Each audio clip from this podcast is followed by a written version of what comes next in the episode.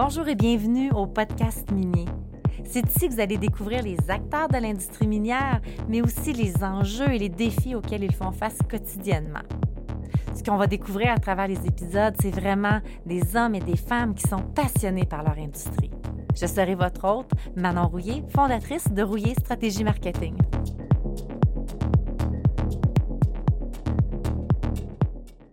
Super contente de m'entretenir aujourd'hui avec Loïc Bureau, président du conseil d'administration de Perchimex. Puis là, j'ai lu sur leur nouveau site web, Perchimex, c'est une société d'exploration où l'or coule dans leurs veines. Et Perchimex est également bien positionné, un positionnement stratégique en Abitibi-Témiscamingue. Alors Loïc, merci d'être à l'écran avec moi pour l'enregistrement du podcast. Ça me fait plaisir, Manon. Avant de débuter euh, pour parler de Perchimex, euh, j'aimerais ça que tu me parles un peu de ton parcours, Loïc. Je sais que tu as gradué à Polytechnique. D'ailleurs, tu as gradué en même temps ou presque de Jean-François Verrette, qui était notre invité du podcast numéro 24 de la mine Raglan. tu nous parleras de ça, mais euh, tu es président du CA, comme on a mentionné, de Perchimex. Tu diriges également le département de technologie minérale au cégep d'Abitibi-Témiscamingue. J'aimerais ça que tu nous parles un peu de ton parcours, puis comment tu en es arrivé là aujourd'hui? Bien, en fait, j'ai toujours, toujours baigné euh, dans l'exploration. Hein. Je suis euh, un prospecteur euh, de troisième génération, donc déjà mon grand-père était, était là-dedans, mon père aussi. à 9 ans, j'étais sur, sur Courville, puis j'ai fait la gaffe de, de, boire de l'eau de casing. Donc, ça, c'est comme la potion magique. Puis après ça, on est fait à vie. on tombe, tombe en amour avec l'exploration. Donc, euh, rapidement, j'ai été chercher mes, études. J'ai fait mes études de technicien ici au Cégep. Euh, ensuite de ça, comme tu l'as mentionné, euh, Polytechnique, où, j'ai rencontré effectivement, c'est drôle d'adon, Jean-François Perrette, donc avec qui on a. j'ai gradué en même temps que lui, on a partagé plein d'années, puis c'était vraiment intéressant d'être dans cette, dans cette année-là. On a, on a, généré un paquet de, de projets, moi puis lui. Euh, par la suite, ben, en, termes de technicien, donc j'étais à ce moment-là technicien, puis au travers des études de, génie, ben, j'ai travaillé euh, pour Raglan, justement.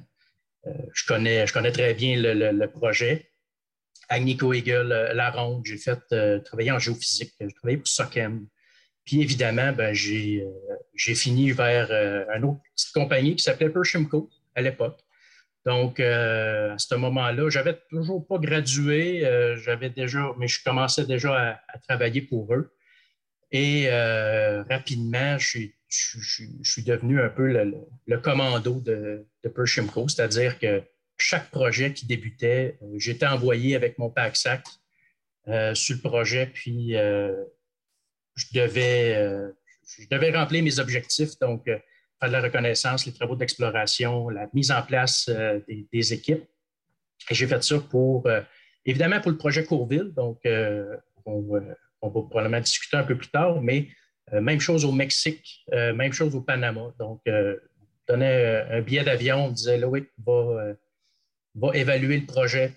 Partait tout seul comme un grand dans, un autre pays pour, pour mettre ça en place. Puis, de fil en aiguille, ben, on, développait le projet, puis euh, je mettais en place euh, les équipes pour euh, finalement passer au prochain projet.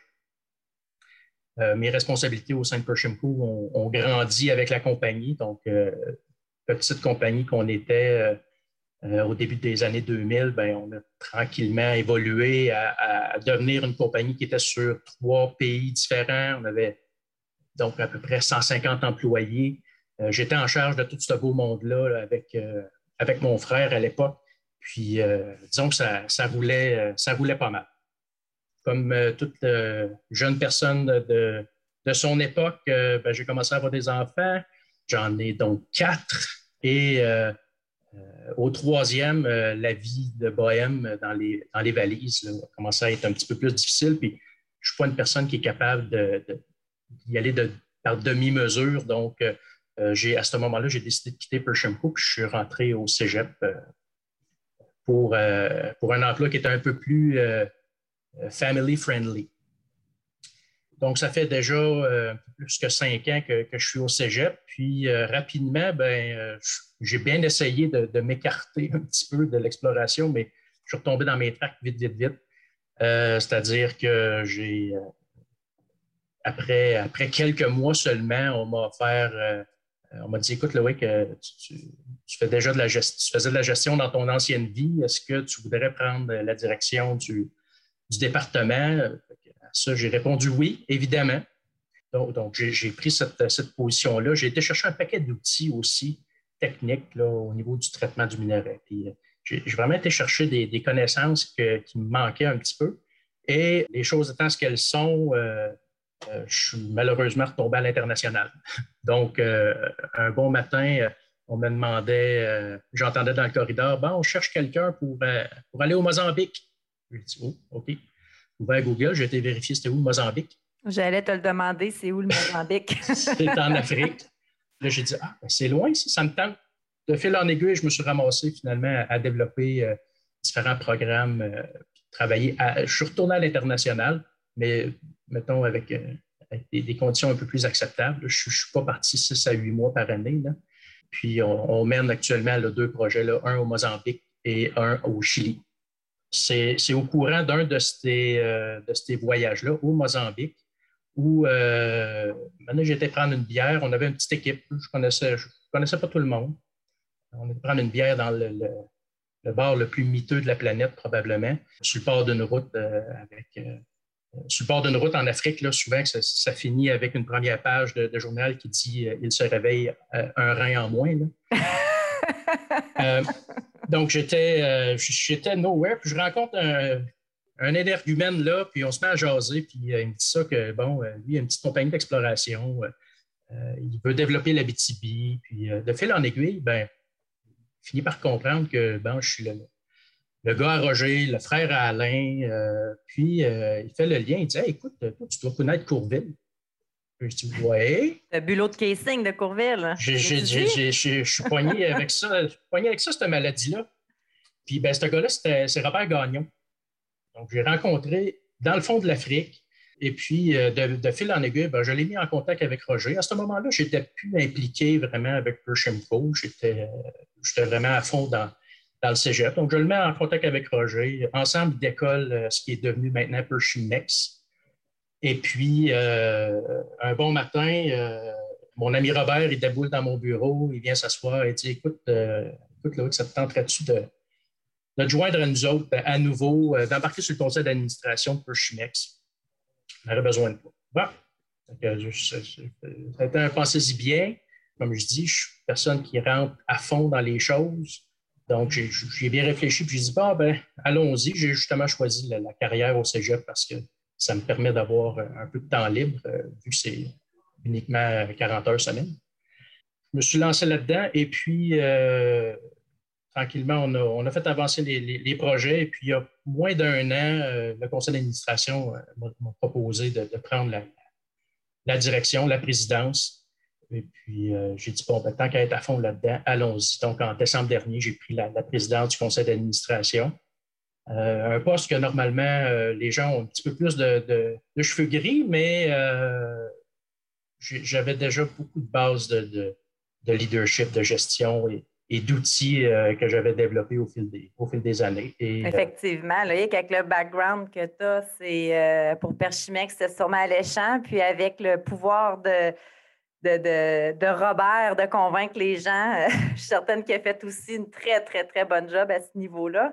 J'aimerais ça embarquer, Loïc, un petit peu sur Perchimex. Justement, on, on, vient de sortir le nouveau site web de Perchimex que d'ailleurs, je tiens à féliciter euh, l'équipe de Rouillé qui a travaillé fort sur ce projet-là.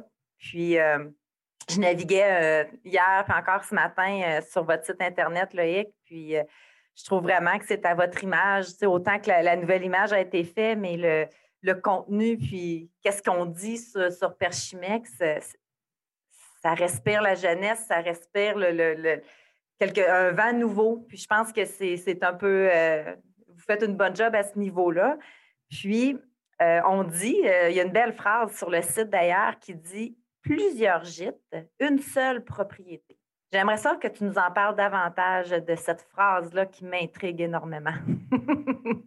en fait, Pershimex, euh, c'est principalement une propriété. En fait, c'est principalement deux. Hein. Je veux, quand même recontextualiser. On a une propriété à Malartic qui, elle, est dans, je l'appelle ça le centre-ville de l'exploration en Abitibi. Donc, c'est là, là que ça bouge en partnership avec Dundee Precious Metal. Donc, cette propriété-là, ça avance bien. On a des, beaux résultats, des belles choses qui, grenouillent actuellement, mais on ne peut pas en parler. Donc, euh, je n'irai pas plus loin du côté de Malartic. Et puis, il y a Courville.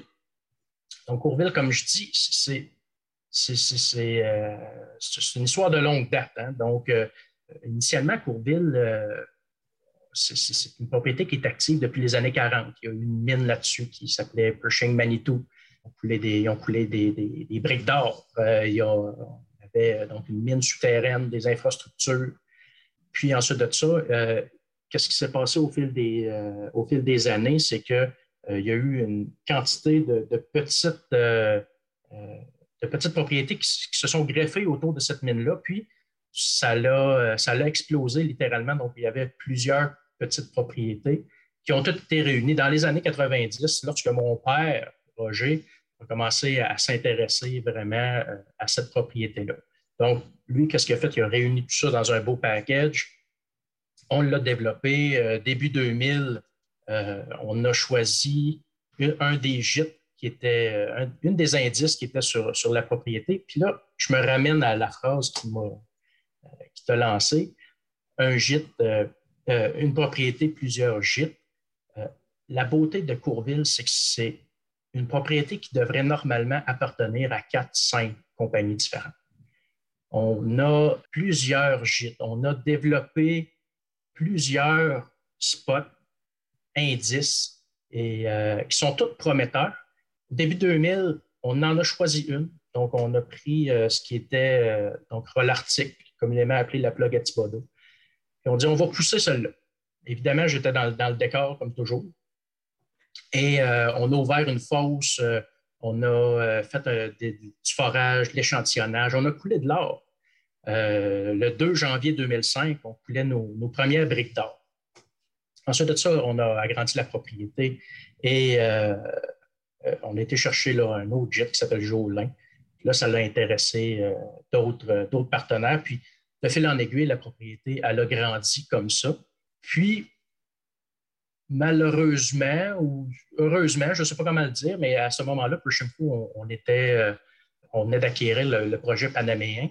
Euh, de Serokema. Puis, euh, ben, comme, comme ça se passe souvent dans les, dans juniors, ben, on, focus sur une propriété. Serokema était un peu plus avancé, donc les efforts ont été mis là. Courville est tombé sur le pack burner. Puis, de fil en aiguille, là, sans faire le, tout l'historique, euh, est, revenu dans les mains de Roger. Roger est reparti avec, puis on l'a, l'a retravaillé. Cette fois-ci, plus on, a choisi un autre jet, donc on avait poussé déjà un jet euh, quand même assez loin. Euh, et puis Robert, euh, ensemble, on a pris, moi et Robert, on a pris la décision d'en choisir un autre, de le pousser. Puis on s'est attaqué à l'ancienne mine, donc Pershing Manitou, sur lequel on a foré 33 grammes tonnes sur 6,6 mètres, près de la surface. mais quand je dis près de la surface, c'est quelques dizaines de mètres. Donc, c'est vraiment un gisement qui, qui affleure, qui vient à la surface. Et ça, euh, Loïc, quand tu dis ça, qui est intéressant. quand tu parles de tout près de la surface, à une dizaine de mètres, c'est que normalement, c'est pas aussi près que ça de la surface. Normalement, il faut forer combien de, mètres? Ben, en, général, en Abitibi, la plupart des, euh, petits gîtes qui ont affleuré, ils ont, été développés. Puis là, on peut penser à Sigma, euh, la marque à Val d'Or, qui, qui était ce, type de gîte-là. ou d'autres gîtes dans les alentours. Donc, les, euh, les gîtes actuellement qu'on développe sont souvent plus en profondeur. Il faut penser au-delà de 200-300 mètres de profondeur verticale. Donc, à ce moment-là, on pense souvent plus à des mines, euh, des mines souterraines. Je mets, je mets de côté euh, tout ce qui est canadien malarctique quand même, qui, qui, est un modèle complètement différent, mais la plupart des, des, gîtes qui se développent actuellement sont, quand même assez profonds le fait que notre, gisement, nous, il vient à la surface, ben, ça nous fait penser qu'on est capable, ben, d'une part, de l'exploiter avec euh, du, euh, minage à ciel ouvert, mais c'est ouvert en profondeur. Donc, on est vraiment à développer ce, modèle-là.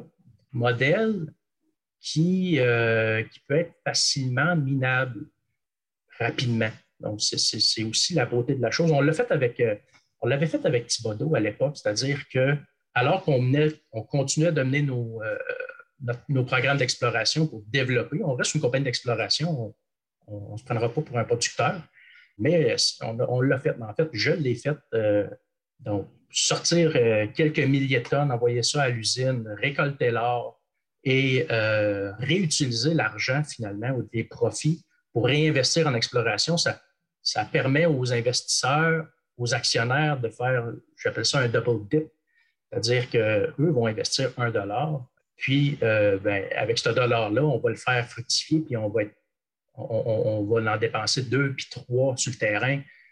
Donc, leur, investissement a encore plus de, rendement. Puis, c'est vraiment, on, est, à la croisée des chemins actuellement.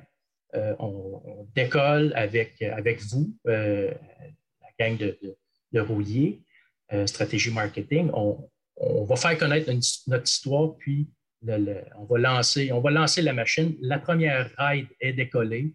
On espère que les gens vont embarquer euh, vont se ramasser des actions pendant qu'ils sont encore, encore basses parce que on, espère qu'ils ne seront, plus, jamais aussi basses. Tantôt, Loïc, tu parlais de justement l'ancienne mine Pershing Manitou. Puis un des, aspects importants des compagnies d'exploration, puis même des minières, c'est l'aspect l'acceptabilité sociale. C'est d'ailleurs le sujet du prochain podcast qu'on va faire le mois prochain. Vraiment hâte d'en discuter. Puis, euh, Perchimex, je trouve que vous avez une belle histoire par rapport à l'acceptabilité sociale. J'aimerais vraiment qu'on en parle parce que ça peut peut-être donner des idées à d'autres. On dit que Perchimex est citoyenne responsable, c'est vraiment au cœur de vos valeurs. comme on sait, l'acceptabilité sociale, ça fait couler de langue. Puis, euh, un bout important de Perchimex, c'est que vous avez puis là, ben, je vais lire mon mot parce que je ne l'ai jamais bien. Réhabilité. Vous avez fait la réhabilitation de l'ancienne mine euh, Pershing-Manitou au début de vos travaux. C'est quand même spécial. Peux-tu nous amener à travers ça? C'est effectivement, hein, c'est, quand on y pense, on a commencé notre projet par la fin. Hein. Normalement, un, projet de réhabilitation, euh, c'est vraiment à la fin, fin, fin d'un projet minier, mais, mais, ça va vraiment, puis tu l'as dit, hein, c'est euh, dans nos valeurs. Euh, on est une jeune équipe. On, croit vraiment que c'est pas du c'est pas du greenwashing, c'est vraiment ancré profondément dans nos valeurs que oui, le développement minier peut se faire de manière responsable, doit se faire de manière responsable. Et l'acceptabilité sociale qui, qui, inclut l'environnement, mais, mais, qui n'est pas que l'environnement, est, au cœur de nos valeurs pour, une simple et bonne raison que c'est quelque chose, puis, je l'ai appris par expérience euh, avec les projets en Amérique du Sud, c'est quelque chose qui prend du temps. Euh, c'est quelque chose qui, qui est long et qu'on ne peut pas forcer, peu importe l'argent qu'on met, établir un lien de confiance avec les citoyens de la région. Donc, nous, on est quand même chanceux euh, dans le sens où on n'est pas en ville. Hein, on est, euh, on est sur l'état de la couronne, euh, dans le fond d'un rang, entre guillemets. Donc, on a, euh, on a quand même un, peu plus de facilité à, rejoindre nos personnes. Mais il y avait quand même des, des, des, des, trails de skidoo, de, de, de motoneige. Skidoo, motoneige, c'est la même affaire, je voulais dire trop.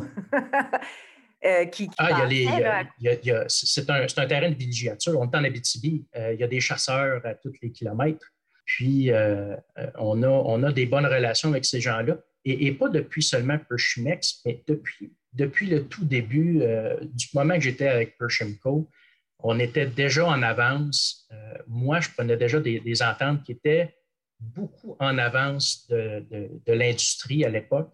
Et, et, ça, ça l'a payé énormément parce que aujourd'hui encore, quand on rencontre ces personnes on leur dit écoutez, on s'en va faire des travaux, on va, euh, on troquer du matériel sur, le rang, puis on sait que c'est quelque chose qui est lourd, il va euh, euh, il va avoir des impacts. Mais ces gens-là nous accueillent de manière favorable, puis ils savent très bien que s'il y a des accros, on va être les premiers sur le gun à venir régler les problèmes je dis sur le gun comme si c'était méchant, mais euh, on, C'est le bout qu'on coupe, ça? on, pourra le couper. On pourra le couper. Non, non, non. Mais on va venir régler euh, les problèmes euh, sur, sur le terrain rapidement. Puis ça a été fait. Donc, ce lien de confiance-là, on ne peut pas l'acheter. On ne peut pas rien faire. On ne peut pas forcer une, fleur à pousser. Hein. On, peut, crier, on peut y lancer tout l'argent qu'on veut. Elle ne poussera pas plus vite. C'est la même chose pour la confiance. Et c'est et c'est là que notre projet de réhabilitation aussi entrait en ligne de compte. On voulait prouver, on, avait, on avait eu des bonnes notes, on va dire, avec euh, euh, les gens, euh, la municipalité de Bellecour, M. Nollet, le maire. Et on voulait marquer des points aussi au niveau du, ministère. Puis on avait ce site-là, qui est un site orphelin, répertorié, qui était, à l'État. Euh, officiellement, ben là, on a dit, ben, tant qu'à travailler autour, on va, le réhabiliter. Euh, donc, on a retiré euh, du matériel qui était là, on l'a fait analyser, on l'a envoyé chez un partenaire qui, ben, ça s'est adonné que ce matériel-là, il y avait de l'or dedans. Donc, tout ce travail-là, il n'a rien coûté à part des heures de travail. ça va bien, ni moi ni Robert, on a de salaire, donc ça n'a rien coûté. Donc, tout ce, travail-là, on, a prouvé d'avance, puis je pense que c'est ça que la société actuellement s'attend, c'est qu'on fasse nos preuves avant de nous donner, nous donner nos cartes, on va dire ça comme ça, nous accréditer, nous dire on fait confiance. Je pense que la société actuellement, en est, là. Faites vos preuves, puis on va, euh, on va vous soutenir. En parlant de, société, Loïc, euh, il y a un point que, que, je voulais discuter avec toi que je trouve vraiment important. important pour moi, mais je sais que c'est important pour toi aussi. Mais euh, je voulais que tu me parles à quel point, justement, la nouvelle génération a sa place dans l'industrie minière, puis à quel point tu y mets du tien, puis que c'est important pour toi? Euh, je suis professeur au cégep, hein, donc euh, la nouvelle génération, je la forme actuellement, je les vois passer. Euh, et le, regard que les jeunes ont, là c'est drôle que je dise les jeunes parce que je, pense que dans le milieu, je suis considéré comme un jeune, mais peu importe. Ah, c'est correct, on est jeune. Je pense que la nouvelle génération a effectivement un regard beaucoup plus global du, du travail qui est à faire. Donc, oui, il y a des mines, oui, on a besoin des matériaux, des minéraux, et, euh, mais d'un autre côté, oui, il y a, tout l'aspect protection. Il y a, on avait une belle phrase qui était le, motto au, Panama que, j'ai toujours aimé. Ça, ça, dit responsabilité ambientale, compromiso social. Un compromis social et une responsabilité environnementale. Donc, puis c'est vraiment là que je vois que les jeunes de nos jours s'inscrivent, c'est-à-dire tout à fait conscients que ça va avoir un impact. On est prêt à l'accepter, cet impact-là, tant qu'il est raisonnable, et on est prêt à faire des compromis. Mais pas n'importe quel compromis. Donc, c'est euh, ces jeunes-là que, je forme et, et qu'on implique dans nos projets. Donc, c'est une autre des valeurs de fond de Pershimex. On a toujours inclus les, nouvelles générations, en guillemets. Puis là, je, peux reculer aussi loin que moi-même, quand j'étais aux études, j'organisais des camps de terrain pour les étudiants sur Courville. Donc, j'étais en deuxième année de technique.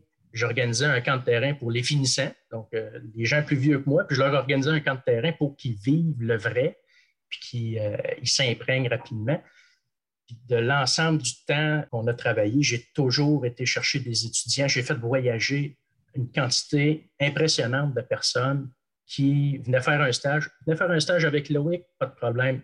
Prends tes valises, viens on s'en va au Mexique. Prends tes valises, on s'en va au Panama. Euh, j'avais des, employés panaméens, mexicains, puis je les prenais, puis je les amenais ici au Québec faire du skidoo, justement, puis euh, ils capotaient leur vie. Là. Euh, mais il apprenait c'était quoi, puis il voyait c'était quoi les bonnes manières de faire. L'aspect euh, stage, euh, comme tu parlais, oui, tu as, pu le vivre, tu l'as fait vivre à plusieurs personnes. Aujourd'hui, on est dans, dans, la pandémie. Faut pas, c'est vraiment ce qu'on vit. Fait que je pense que l'aspect stage a été plus difficile cette année, mais tu as réussi à faire quelque chose avec les étudiants. Tu pourrais-tu nous en parler? Oui, oui. Ben, écoute, oui, la pandémie a été difficile. on a plusieurs, plusieurs étudiants ici qui ont, qui ont, eu plus de difficultés à se placer on est chanceux hein, parce que l'industrie minière au Québec, c'est une des meilleures au monde, sinon la meilleure au monde. Les minières ont été capables de mettre en place des, protocoles de sécurité, puis euh, ça s'est reflété aussi dans le nombre de cas.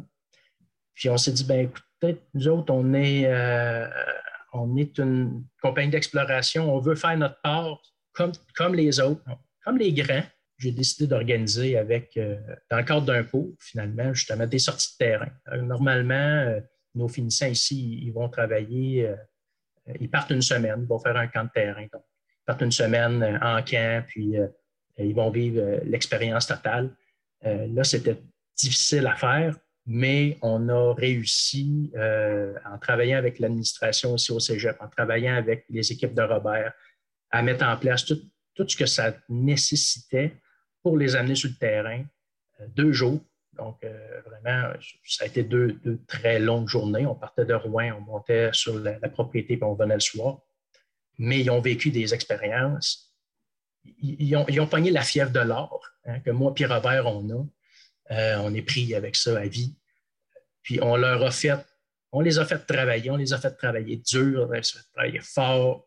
Ils ont, puis tout le monde est reparti avec sa pépite. Euh, on n'a pas eu besoin, puis c'est la beauté de Courville, on n'a pas eu besoin de semer, euh, faire assemblant de Oh, tiens, regarde une roche. Non, non.